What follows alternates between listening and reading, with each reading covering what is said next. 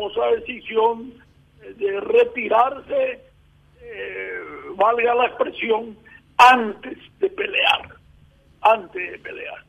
Eh, Harrison hace como los boxeadores eh, en el momento del pesaje, que se hace un día, dos días antes de la pelea, ahí él abandonó el combate, no podemos eh, saber qué podía haber, haber dado, pero eh, yo considero una lástima. Proviene, repito, de una muy buena familia, nunca hemos escuchado cosas malas de esta familia. Algunos pueden decir tal o cual cosa, pero producto a veces de la maldad, pero nunca nadie pudo haber dicho al contrario, gente solidaria, gente que siempre han acompañado a la gente necesitada, ha sido la familia Harrison.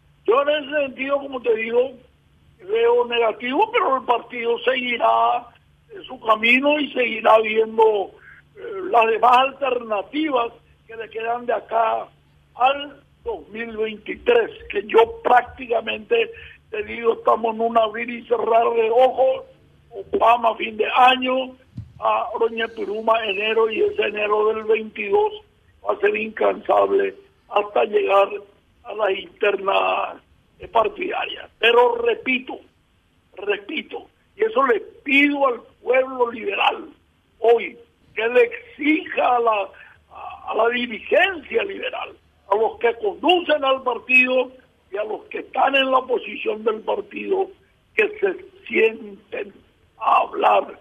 Doña Mongueta, lo mitad.